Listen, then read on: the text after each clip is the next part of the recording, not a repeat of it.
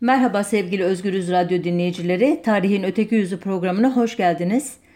Ee, lezbiyen, gay, biseksüel, transgender, queer kelimelerinin baş harflerinden oluşan LGBTQ eşcinsel hakları mücadelesinde kullanılan çatı terim. Ee, fark etmişsinizdir e, bu bireyler 24-30 Haziran tarihleri arasında Onur Haftası etkinlikleri düzenleyeceklerini duyurduğunda binlerce kişi sosyal medyadan tırnak içinde alarak söylüyorum sapkınlara tepki göstermişti. Twitter'da açılan LGBTQ yürüyüşü yasaklansın hashtag'i günlerce gündem olmuştu. Sağcı ve solcu yazarlar, kendine hekim diyenler, iktidarın milletvekilleri, bakanları eşcinselliğin hastalık olduğunu anlatan tweetler atmıştı. Ee, İzmir'de, Ankara, Antalya'da ve Mersin'deki onur yürüyüşü, kamu düzeni gibi genel bir başlıkla Mardin'deki etkinlikler gerekçe bile gösterilmeden yasaklanmıştı. Son olarak İstanbul'daki yürüyüş gaz bombalarıyla sonlandırıldı. Ee, evet e, konu bir anlamda geride kalmış gibi gözüküyor ama e, biliyorsunuz Türkiye'de hiçbir mesele e, bir günle, bir haftayla, bir ayla, bir yılla sınırlı olarak gündemleşmez. Ben de her ne kadar geride kaldıysa da bu gerilimli dönemi bu haftaki konumu AKP iktidarının ve ona oy veren kesimlerin örnek aldığı, rol modeli olarak e, kabul ettiği bir e, altın çağ olarak e, gelecekteki toplumsal tasavvurlarına dayanak yaptıkları Osmanlı toplumunda erkek eşcinselliğine toplum toplumun liderleri, yöneticileri, yazarları, çizerleri nasıl bakıyordu? Onu konu edineyim dedim. Kadın eşcinselliğini dışarıda bırakmamın nedeni kaynaklarda bu konuda belge, bilgi olmaması ki muhtemelen e, daha uzun bir zaman ayırsaydım buna dair de bir şeyler bulurdum. Zaten programı da belki de ancak erkek eşcinselliği gibi konunun ağırlıklı olan bölümü işgal etmeli. Çünkü gerçekten çok şey var anlatacak. Evet, e, nereden başlayalım? Ta Osmanlı e, Devleti'nin kuruluş dönemine gidelim önce.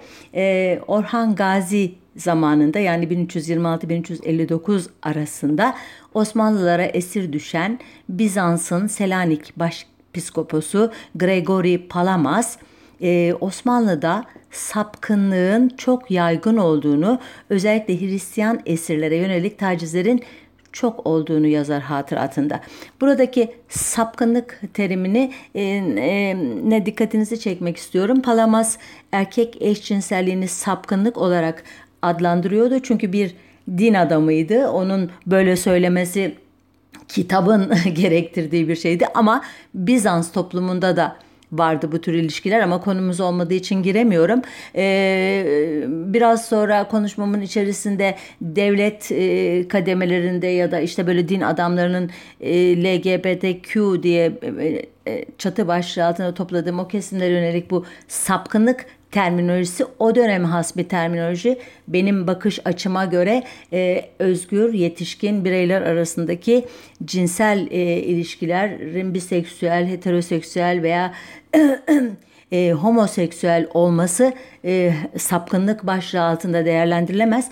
Yeter ki e, partnerler, bu ilişki içerisinde olanlar dediğim gibi yetişkin insanlar olsun. Bu ilişkiyi kendi özgür iradeleriyle seçsinler. Sonuçlarına katlanmayı veya göğüslemeyi e, yapabilsinler. Onun dışında e, bu tarihsel hikaye içerisinde anlatacağım öykülerde böyle bir denklik, eşitlik ilişkisi olmadığını biraz sonra siz de fark edeceksiniz. Egemenlerin e, kendilerinden küçük yaşta onlara tabi, onların hegemonyası altındaki kesimlere e, empoze ettiği bir e, ilişki türü olduğu için belki de Osmanlı eşcinselliğini e, bugün günümüzdeki e, modern veya postmodern eşcinsellik kavramından ayrı bir yere koymamız gerektiğini hatırlatıyor ve tekrar devam ediyorum. Ee, oğlancılığın ki o dönemdeki yaygın kullanımı buydu e, erkek eşcinselliğinin. Birinci Bayazıt e, döneminde yani 1389-1453 arasındaki dönemde e, başladığını e, iddia eden kaynaklar da var. Onlara göre de tırnak içinde yine suçlu Bayazıt'ın karılarından Sırp asıllı Olivera Despina'dır. Güya yine tırnak içinde bu gavur hatun kocası için Hristiyan oğlanları bulmaya bula, bularak e, eşcinselliği Osmanlı toplumuna e, işte aşılamıştır. Öyle ki saraydaki iç oğlanları örgütlenmesinin nüvesini bu e, Despina'nın e, saraya getirdiği oğlanlar oluşturmuştur.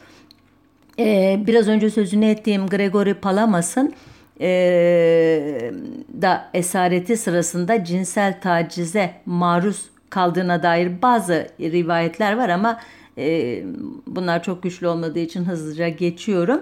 E, yine Osmanlı tarihinde önemli, ilginç bir başlıktır bu. Herkesin de adını duyduğunu sandığım bir figür. Kazıklı Voyvoda e, diye tarihte bilinen Roman boyarı e, Vlad Tepes Dracula e, ki boyar bir soyluluk ünvanı. E, bu e, Drakula'nın 1442-1448 arasında e, rehin tutulduğu 2. Murad'ın Edirne'deki sarayında yaşadığı tecavüzlerden dolayı böyle acımasız biri olduğuna dair kaynaklar var. E, Drakula bu dönemden sonra memleketine dönüyor ve işte kazıklı Voyvoda e, ünvanını almasına neden olacak olacak olan e, o korkunç e, katliamları yapıyor ki burada vaktimiz olmadığı için onlara girmiyoruz. E, Drakula'nın e, rehin olan kardeşi Radu ise ilginç bir şekilde kendi isteğiyle 1462'ye kadar İstanbul'da kalmış. E, bunu da bir parça bu eşcinsel etosun parçası olarak sunanlar var. Yani o bu saraydaki bu rolünden veya içinde bulunduğu ilişkilerden hoşnuttu ki gitmek istemedi diyorlar. Bunlar e, çok güçlü e, olmayan e, iddialar, e, rivayetlere dayanıyor. Çünkü Osmanlı'nın bu erken dönemine dair kaynak çok çok az ama biraz daha e, ilerledikten sonra yine gerçi 2. Murat dönemi yani bu Radu'yla Drakula'nın hikayesinin geçtiği dönemlere dair ama e, padişahın emriyle e, Mercimek Ahmet adlı dönemin bir e, yazarının diyeyim Farsçadan çevirdiği 11. yüzyılda yaşamış Kuhistan Sultanı Kabus'un oğluna nasihat kitabı olan Kabusname'nin e, çok e, okunduğunu e, anlıyoruz e, kaynaklardan bu 2. Murat döneminde. E, örneğin Kabusname'deki şu satırlar e, bilmem e, okuduğumda bana çok ilginç gelmişti. Size nasıl gelecek? E, ve yaz olunca avretlere meylet ve kışın oğlanlara ta ki bedenen sağlam olasın. Zira ki oğlan teni sıcaktır. Yazın iki sıcak bir yere gelirse tanı azıtır ve avret teni soğuktur. Kışın iki soğuk bir yere gelse teni kurutur ve selam. Dikkat ederseniz e, yaz ve kışa göre e, eşleşmenin nasıl olacağını e, soğuk ve sıcak kavramlarıyla anlatıyor. Hilmi Yavuz e, bundan bir sonraki döneme dair çok tartışılacak bir iddia ortaya atmıştı bir yazısında. Demişti ki Osmanlı'nın eşcinselliği neredeyse tarihsel ve cinsel bir norma dönüştürmesine karşılık Cumhuriyet etiğinin eşcinselliği kamusal söylemin dışına çıkartabildiğini söyleriz. İlk kısmı e, bizi ilgilendiriyor daha çok. Yani neredeyse tarihsel ve cinsel bir norma dönüştürmüştü diyor ve buna bir örnek olarak da Fatih Sultan Mehmet'in Avni mahlasıyla yazdığı gazellerden birinde Veys adlı güzel bir oğlanı övdüğünü, gazelin sonunda da ''Ey Avni, Talihin yaver gitti ve o sevgili misafirin oldu. Fırsatı kaçırma. Zira veis bin cana bedeldir dediğini. Fatih'in bir diğer gazelinde ise Galata'daki bir kilisede görevli papazı öve öve bitiremediğini yazıyor, söylüyor. Ee, bu konuya dair küçük bir ek yapacağım. Bu tarihten çok sonra ortaya atılan bir iddia bu. Bu iddianın e, dayanağı olan Latifi tezkiresi ki bu e, şair tezkireleri denen önemli şairlerin şiirlerini falan e, anlatan bir çeşit biyografi gibi antoloji biyografi arası bir eser bu. Bu Latifi tezkiresinde de e, e, 13 şeyh şairi, 7 sultan şairi ve 314 şairin hayatı ve eserleri, şiirleri anlatılıyor. E, Fatih ile ilgili bu e, iddialar da bu tezkirede olunca e, günümüzün milliyetçi mukaddesatçı araştırmacıları tırnak içinde bunu bir Türk yazmış olamaz, bir Müslüman yazmış olamaz. Fatih gibi yüce bir sultan hakkındaki bu iddiaları o halde bu tezkire uydurmadır, yanlıştır, e, dışa, yabancılar tarafından yazılmıştır şeklinde bir inkar yoluna gitmişler ki bu tezkireyi Ahmet Cevdet Paşa gibi çok e, saygın bir Osmanlı devlet adamı e, işte e, düşünürü, hukukçusu e, basıyor, İstanbul'da basıyor. Daha sonradan işte çeşitli baskıları yapıyor ve gerçekten çok önemli bir başvuru eseri olarak da e, ta Fatih'e dil uzattığı fark edilinceye kadar kullanılıyor. Eh Fatih'e e, toz kondurmayanlar ki burada e, yine hatırlatmak istiyorum e, herhangi bir eleştiri e, yapmıyorum ancak bir padişahla bir e, papaz e, çırağının veyahut da bir e, genç oğlanın ilişkisinin e, günümüzdeki bu eşit, özgür e, kişiler arasındaki cinsel ilişki kavramına girmediğini de hatırlatarak neden bunu biraz hafif alaycı ve eleştirel bir dille aldığımı tekrar hatırlatmak istiyorum.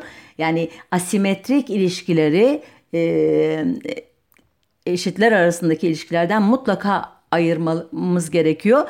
E, yine e, bu yoldan gidersek Osmanlı sultanlarının kahkahalarla okuduğu kitap diye ünlenen e, Türkçe adını okuyorum. Gamları def eden kitap diye bir e, tırnak içinde eseri var Osmanlı döneminin. Bu kitap e, bu, e, yazarı Gazali mahlasıyla yazan asıl adı Mehmet olan ama Deli Birader adıyla tanınan bir medreseli. Deli Birader 1466'da Bursa'da doğmuş. Medrese eğitim tamamladıktan sonra devrin önemli din bilgilerinden Muhyiddin Acemi'den ders almış. İşte e, Bursa'da Bayezid Paşa Medresesi'nde müderrislik yaparken de Manisa sancağında bulunan Şehzade Korkut'un e, edebiyat çevresine girmiş. Şimdi bu Deli Birader'in yazdığı kitaptaki başlıklardan e, birkaç örnek sunmak istiyorum size. E, kitabın ilk bölümü nikahın meziyetlerine ve sevişmenin faydalarına ayrılmış. Bunda bir e, dikkat çekecek bir özellik yok. İkinci bölüm Kulampara kardeşlerin ve Zampara biraderlerin arasında geçen tartışmalara ayrılmış ki buradaki kulampara aktif eşcinsel anlamına kullanılıyor. Üçüncü bölüm servi boylu, yalın yüzlü ve lale yanaklı oğlanlarla sohbetin zevklerine. Dördüncü bölüm gümüş tenli kadınlar ve Yasemin göğüslü kızlarla oynaşmanın hazlarına. Beşinci bölüm rüyalarda yaşanan bazı, bazı hallere ve hayvanlarla ilişkilere. Altıncı bölüm e, oğlanların ve ne idüğü belirsizlerin iğrenç durumlarına ki buradaki oğlanlar lafı da pasif eşcinselleri, erkek eşcinselleri anlatıyor tabii. Yedinci bölümde gidilerin ve boynuzluların hikayelerine değiniliyor ki gidi pezevenk demek affedersiniz affınıza sığınıyorum. Ee, şimdi bu kitap e, evet e, Şehzade Korkut tarafından çok beğenilmemiş ama o dönemde gayet e, bolca dolaşıma girmiş. E, Deli birader e, 1512'de Korkut'un tahtı ele geçiren kardeşi e, daha sonra Yavuz ünvanını alacak olan e, Selim tarafından e, Selim'in döneminde e, sürülmüş değişik yerlere ve hayatı çok ilginç bir yerde sona ermiş. Mekke'de ölmüş ve bir din adamı olduğu için bu biraz önce başlıklarını okuduğum kitabın yazarı Kabe'de cenaze namazı kılındıktan sonra Kabe yakınlarına defnedilmiş. Şimdi buraya kadar anlattıklarım e, devletlilerimizin keyifli yaşamları hakkında ama e, Osmanlı döneminin sosyoekonomik tarihi açısından çok önemli e, kitaplara imzasını atmış olan Mustafa Akdağ 16. yüzyıl e, sonu ile 17. yüzyılın başına e, damgasını vuran e, bu suhte ayaklanmaları ve e, Celali isyanlarına dair e, bölümünde bir kitabının e, çok ilginç e, şeyler anlatıyor. Diyor ki o dönemde Osmanlı'da din adamı olmak üzere medreselerde okuyan ergenlik çağındaki öğrencilere suhte yani softa deniyordu. Medrese eğitimini başarıyla tamamlayanlar devlette kadılık, naiplik, müderrislik, imamlık gibi görevlerde yer alıyorlardı e, medreselerde öğrenciler yatılı okuyorlar ve imarethane denilen öğrenci yurtlarında 3-5 kişilik hücrelerde yaşıyorlardı. Ömürlerinin en genç ve kızgın çağını bu dışa kapalı dar karanlık ve kubbe biçimindeki tavanından karanlığın hayalleri sarkan bu hücrelerde geçirmek zorunda öğrencilerin ara sıra çıktıkları şehrin sokak ya da çarşı ve pazarlarını onların gençlik ihtiyaçlarına kesinlikle kapalı buluyorlardı. E, sonunda e, Levent dediğimiz köyden kente gelmiş işsiz, güçsüz dolaşan ve bekar odalarında her türlü ahlaksızlığı yapmaktan çekinmeyen ergen kitleler bu e, doğa dışı cinsel sapıklığı huy edinmişlerdi. Bu e, Mustafa Akdağ'ın ifadesi e, kadın erkek ilişkilerini son derece kısıtlayan hatta fahişeliğe bile göz yummayıp bu gibi kadınları oradan oraya süren bu o dönemin yobazlığının asayişçilerinin cerime yani para cezası çıkarabilmek için bir erkekle bir kadını konuşurken de olsa yakalanmaya gayretlerinin suhte ve leventlerin bu söylediğimiz doğaya aykırı alışkanlıklarını bütün bütün kamçılamakta olduğu bir gerçektir. Ee, şimdi Mustafa Akdağ'ın eşcinselliği doğa dışı gören hatta şeytanlaştıran dilini ve cinsel bunalımları sanki tek nedenmiş gibi bu dönemin isyankar veya o saldırgan e, gençlerinin tutumunda e, gibi ele almasını e, bir kere eleştirmemek mümkün değil. Çünkü bu suhtelerinin sadece cinsel sorunları yoktu. Mezun olduktan sonra iş bulabilmek için e, başka sorunları da bulabilmek gibi başka sorunları vardı. Sonuçta ikisi birleşince e, ortaya gerçekten vahim bir tablo çıkmıştı. Öyle ki önce ümitsiz ve öfkeli suhteler 150'şer kişilik bölükler halinde e, çevre yerleşimlerdeki halkı rahatsız etmeye e, işte haraç e, toplamaya başlamışlar. Sonra eşkıyalığa vurmuşlardı işi. E, bu e, Selanik, Ürgüp, özür dilerim Üsküp, Gümülcene gibi Balkan şehirlerine kadar uzanan geniş bir coğrafyada önce zenginlerin evlerini sonra sıradan insanların evlerini basıyorlar. Yakışıklı o çocuklarını, oğlanlarını ki bunlara tüyü yüzü tüysüz olan anlamına gelen saderu diyorlardı. Kaçırıyorlardı. Kaçırma olayına oğlan çekme deniyordu. Bazı yerlerde hocaları da öğrencilerine yardım ediyordu. E, olaylar e, kanuni döneminin son yıllarında tırmanışa geçen e, geçti. E, onun oğlu 2. Selim döneminde yani 1566-74 arasında zirveye çıktı.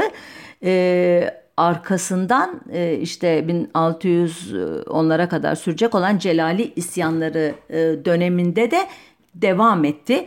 E, bu Mustafa Aktağ'ın anlattığı bu olaylar bu oğlancılığın işte suhtelerin indikleri işte yağmaladıkları yerlerde olan çocuklarına yönelik sarkıntılıklarını gerçekten çok çarpıcı biçimde anlatıyor ama e, biz yine e, sarayın zevkü sefa e, faslından e, erkek eşcinselliği konusundaki pratiklerine dönerek bu yıkıcı parantezi burada kapatalım diyorum. Merak edenler e, kitapları o kitabı alıp bulup okuyabilir.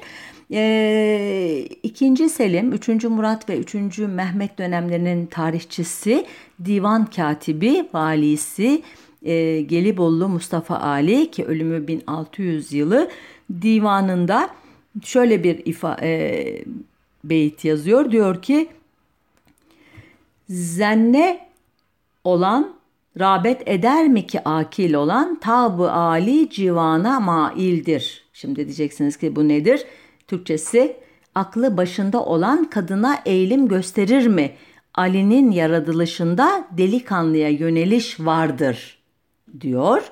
Ee, dönemin eşcinselliğe bakışını en güzel özetleyen eserlerden biri olan Türkçesiyle okuyorum. Görgü ve toplum kuralları üzerine ziyafet sofraları adlı eserin de yazarı olan Gelibolu Mustafa Ali e, bu kitabında da e, eşcinsellik e, o, ya da o gün deyimli olancılık e, konusunda çok önemli e, bilgiler veriyor. Bunu bir toplumun gerçeği olarak hem kabul ediyor hem de e, o ayrıntılar verirken de e, eş, e, eleştiriyor, kötülüyor. E, Gelibolu Mustafa Ali'nin bu e, kısa adıyla Mevait diye bilinen kitabında e, ki çeşitli bölümlerde Osmanlı eyaletlerinde yaşayan çeşitli ırk ve etnik kökenden toplumların delikanlıları hakkında kısa kısa bilgiler veriliyor örneğin. E, mesela birkaç tanesini sayayım size. Diyor ki Ali, tüysüzler soyundan namert lokması olanların çoğu Arabistan piçleri ve Anadolu Türklerinin veledi zinalarıdır. Onların sürdüğü güzellik ve cazibe süresini hiçbir diyarın tüysüzleri süremez. Veya bir başka ifadesi, Edirne, Bursa ve İstanbul'un ince bellileri her yönden kusursuzlukta ve güzellikte ondan ileridir. Bir başka cümlesi, Kürt tüysüzleri anadan doğma evbaş olanların tecrübesine göre sağlıklı, yumuşak ve uysal ve her ne teklif olunsa dinleyip yapmaları çok olur. Hele bellerinden aşağısını kına ile boyatır, dizlerine ininceye kadar boyanarak kendilerini süslerler.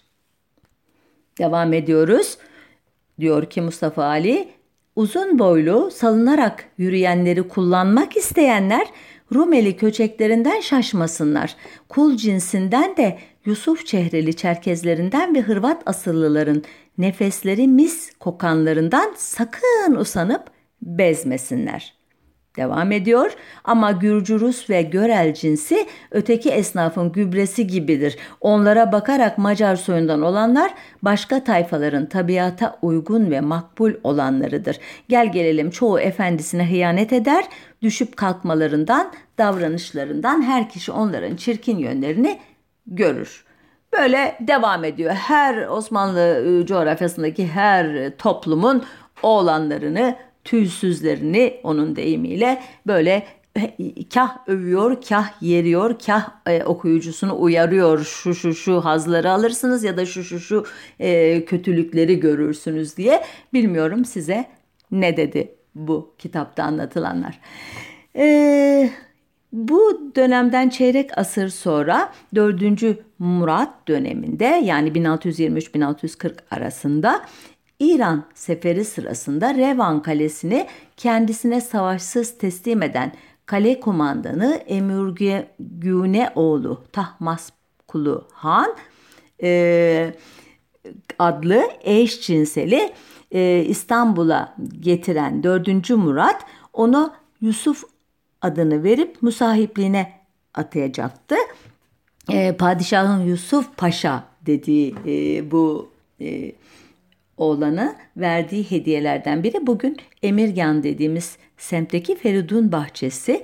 E, Dimitri Kantemir ve Eremya Çelebi gibi o e, Osmanlı tarihini bir başka perspektiften ele alan e, yazarlar e, padişahın e, bu bahçedeki konakta Musa Çelebi ve Silahtar Mustafa Paşa gibi dönemin ünlü oğlancıları ile sabaha kadar oturak alemleri düzenlediğini yazarlar. Bir yandan da halkın e, ahlak bekçiliğini e, yaparmış 4. Murat. Öyle ki onun devrinde bazı kaynaklara göre 14 bin bazılarına göre 20 bin kişi kahvehanelere gittiği, tütün, afyon veya içki içtiği gerekçesiyle katledilmiş.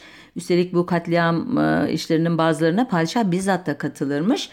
Halbuki onun döneminde yazılmış bir Akaid-i İlmihal kitabında ana babalara yönelik e, örneğin şöyle e, öğütler var ki bu öğütlerden o dönemde sübyancılığın, eşcinselciliğin ve seviciliğin yani lezbiyenliğin, oğlancılığın çok e, yaygın olduğu mefhumu muhalifinden anlaşılıyor. Şöyle diyor kitap, oğullarınızı aşık perest oğlanlardan koruyun.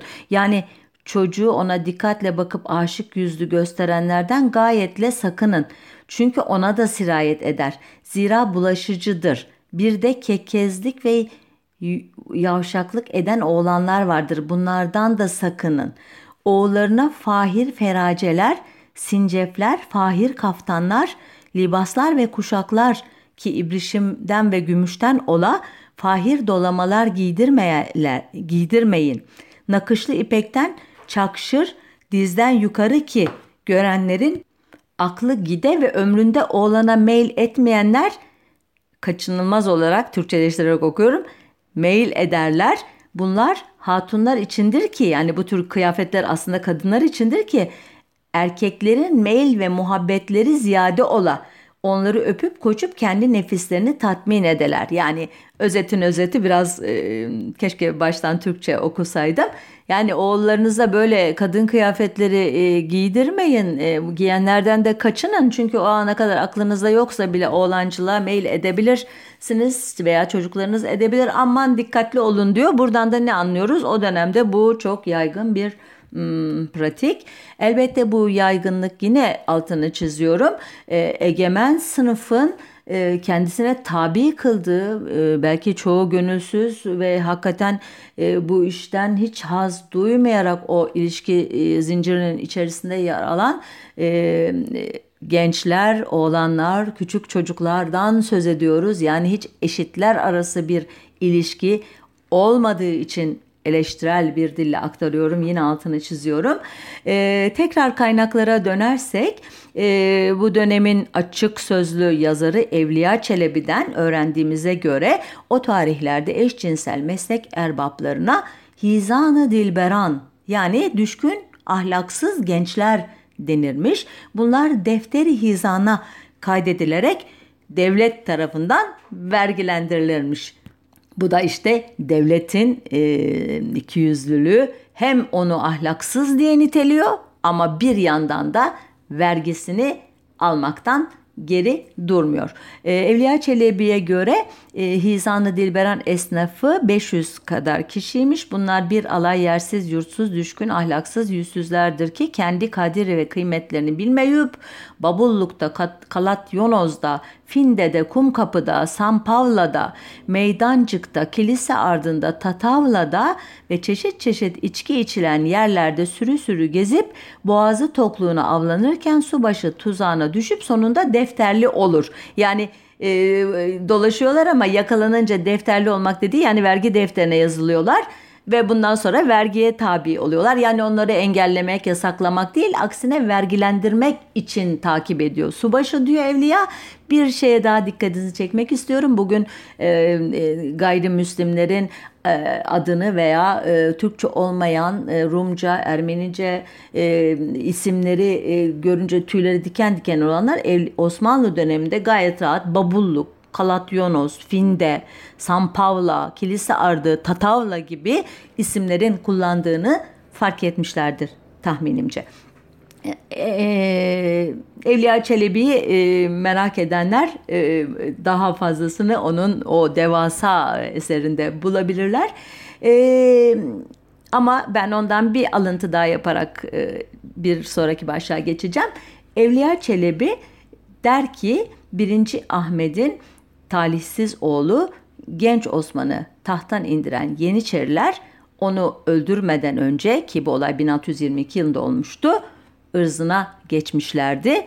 Ancak e, bu Çelebi'nin seyahatnamesinin bu sayfaları 1896 yılında orijinal yazmayı ilk kez yayımlayan kurulun içindeki Necip Asım Bey tarafından yırtılarak imha edildiği için bu e, iddiayı yakın tarihe kadar duymamıştık. Asım Bey bu e, eylemini şu tanıdık sözlerle gerekçelendirmişti o 1896'da. Tarihimiz için bu sayfa kara bir lekedir. Bunu gelecek kuşaklara göstermek doğru olmadığı için yırttım. Neymiş doğru olmayan? Bunun bilinmesi, onun yaşanması veya onun arka planındaki o devasa e, ne diyeyim e, oğlancılık e, kurumu Osmanlı'nın sarayı tarafından e, kötüye e, kullanılma şeyi bağlamında oğlancılık kurumu diyorum. Ayıp değilmiş onun duyulması ve bunun sonuçlarının duyulması ay, ayıpmış. Devam ediyoruz. Madem Asım Bey rahatsız olmuş bunun öğrenilmesinden biz de bu kara sayfayı tırnak içinde kapatıp resmi tarihçilerin Lale Devri adını taktığı 3. Ahmet döneminin e, yani 1703 e, 1730 tarihlerinin ancak Lale dönemi 1718 ile 30 arasıdır e, bizim tarihçilerin adlandırmasıyla.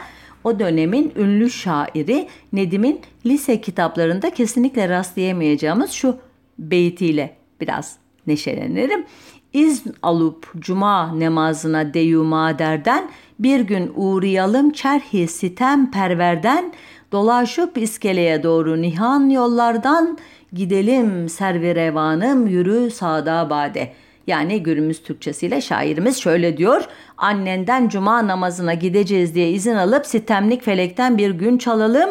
Gizli yollardan iskeleye doğru dolaşıp yürü selvi boylu sevgilim Sadabad'a gidelim.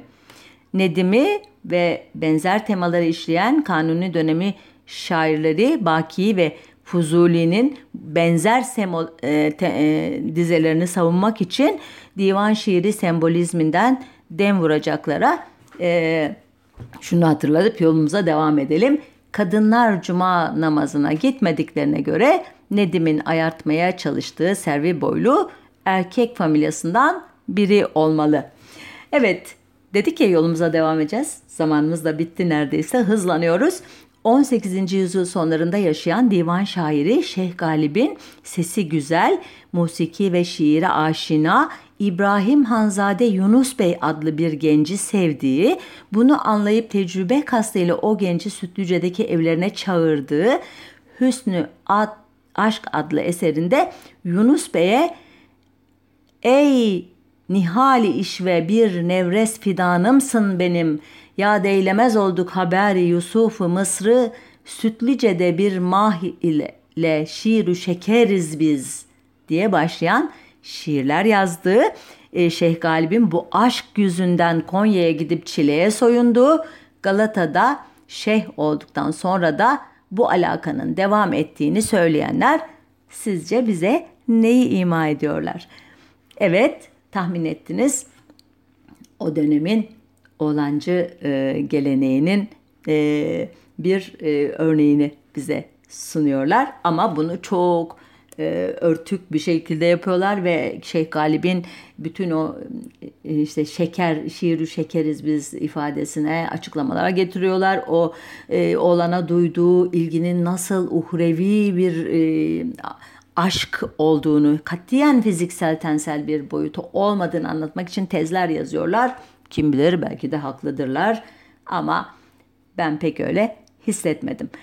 Neyse ki 18. 19. yüzyıl divan şairlerinden Enderunlu Fazıl Bey ki ölümü 1810 e, yılı oğlan sevgililerinden övgüyle bahseden açık sözlü bir kişi ki biz de acaba böyle mi dediler, acaba şunu mu kastettiler demek zorunda kalmıyoruz. Şöyle diyor Endurunlu Fazıl Bey, şairiz, şeyin verir şanımıza, giremez fahişe divanımıza. Yani fahişeler kitabımıza giremez, şairiz bu şanımıza leke sürer. Eyvallah. Acaba burada tam olarak ne diyor diye şüphelenenler için Defteri Aşk adlı eserinde dört erkek sevgilisini ilki adını vermediği bir delikanlı, ikincisi Süleyman Bey adlı biri, üçüncüsü Hanende Şehlevendim Abdullah Ağa, dördüncüsü İsmail adlı bir köçek. E, bu dört sevgilisinin merakını gidermek için yazdığı Hubabname adlı eserinde e, Ender'in Fazıl Bey çeşitli memleketlerin erkeklerini e, anlatıyor. E, bu erkek sevgilerinden birinin kadınlarla birlikte olurum ha tehdidi üzerine yazdığı Zenanname adlı eserinde ise o memleketin kadınlarını anlatıyor. Son olarak da Çenginame adlı eserinde de dönemin erkek raksçılarını, köçeklerini anlatıyor. E, son olarak Divan adlı eserinde devrim büyüklerine düzdüğü övgüler ve oğlanlar için yazılmış gazelleri var. Evet, özetin özeti eşcinselliğin erkek eşcinselliğinin özellikle ayıp sayılması, Batı tipi reformlara hız verilen Dolayısıyla e, kadın erkek ilişkilerinin normalleşmeye başladığı Tanzimat döneminden itibaren olmuş Osmanlı toplumunda dönemin alimi ve resmi tarihçisi Ahmet Cevdet Paşa Maruzat adlı eserinde son durumu şöyle özetlemişti. Kadın düşkünleri çoğaldı, delikanlı meraklıları azaldı. Oğlancılık sanki yere battı. İstanbul'da eskiden beri delikanlılara karşı olan aşk ve ilgi kızlara yöneldi. Sultan 3. Ahmet zamanından beri devam eden kağıthane seyri daha fazla rağbet buldu. Gerek orada gerek Bayazıt Meydanı'nda arabalara işaret verme usulü başladı.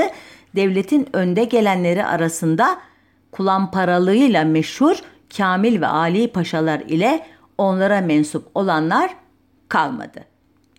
Evet, programın gerçekten sonuna geldik ki daha hamamların eşcinsel kültürdeki yerine köçeklik erkeklerin dans et, e, raks ettiği köçeklik geleneğine, Yeniçeri Ocağı'ndaki civelek taburlarına, muhallebi çocuğu e, gibi kavramların nereden kaynaklandığına, musikideki eşcinsel göndermelere ve elbette başta da söylediğim gibi kaynakları e, olmadığı için kadın eşcinselliğine değinemeden zamanımız bitti. E, şimdi tekrar başa dönerek günümüzde e, LGBTQ bireylere yönelik e, en azgın saldırgan e, cümleleri kuranları, eylemleri yapanları örnek aldıkları Osmanlı toplumunun bu konudaki pratiklerine baktıkları zaman en azından iki yüzlülük e, yaptıklarını hissetmelerini ummaktan başka çaremiz yok e, sözümü e, Jurnal adlı günlüğüne tarih galiplerin propagandası diye yazan muhafazakar demokrat düşünür Cemil Meriç'in bir cümlesiyle son veriyorum. İçki içmeyeceksin, domuz yemeyeceksin, zina yapmayacaksın der kitap diyor. Osmanlı bunların hepsini yaptı ama gözlenerek, korkarak ve şuuru yaralandıkça yaralandı. Hayır, uyuzlaştı. İki yüzlü bir hayvan oldu Osmanlı. Tanrı'yı ve kulu aldatan bir panayır gözbağcısı. Elinde tesbih, evinde oğlan, dudağında dua. Evet sevgili e, dinleyiciler haftaya bir başka konunun öteki yüzüne bakmak üzere hoşçakalın diyorum.